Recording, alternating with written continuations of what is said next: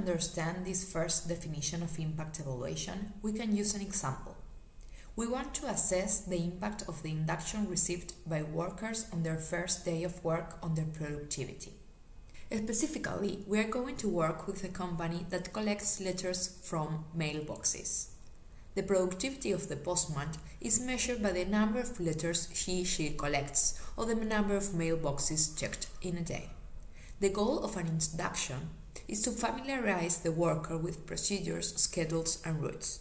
In principle, we will expect that the postman who attends this induction will have better tools to collect as many letters as possible from their first days of work.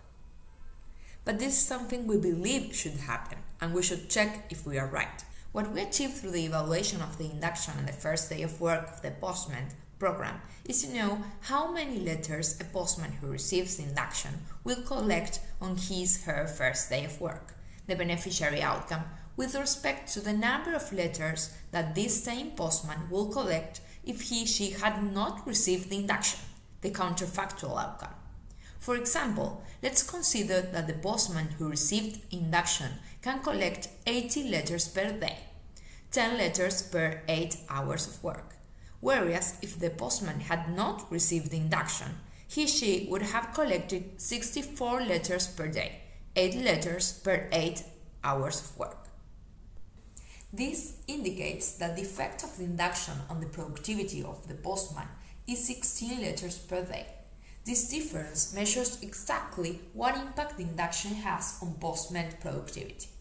This example is useful to guide the letter collection company in quantifying the benefits it receives from the induction, whether this induction program proves to be cost effective for the company. In other words, based on the outcome of the evaluation, a cost benefit analysis of the induction can be made.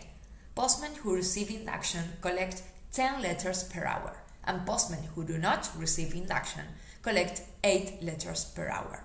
This means that induction causes postmen to collect 2 additional letters per hour.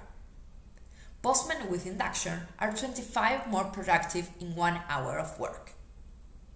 If the company needs to collect 40 letters per hour throughout the city, this could be done by 4 postmen with induction.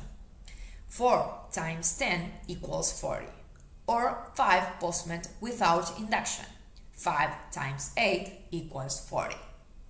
The company needs to assess whether it is more profitable to invest in induction, pay the cost of induction for the 4 postmen, or to hire 5 postmen without providing induction.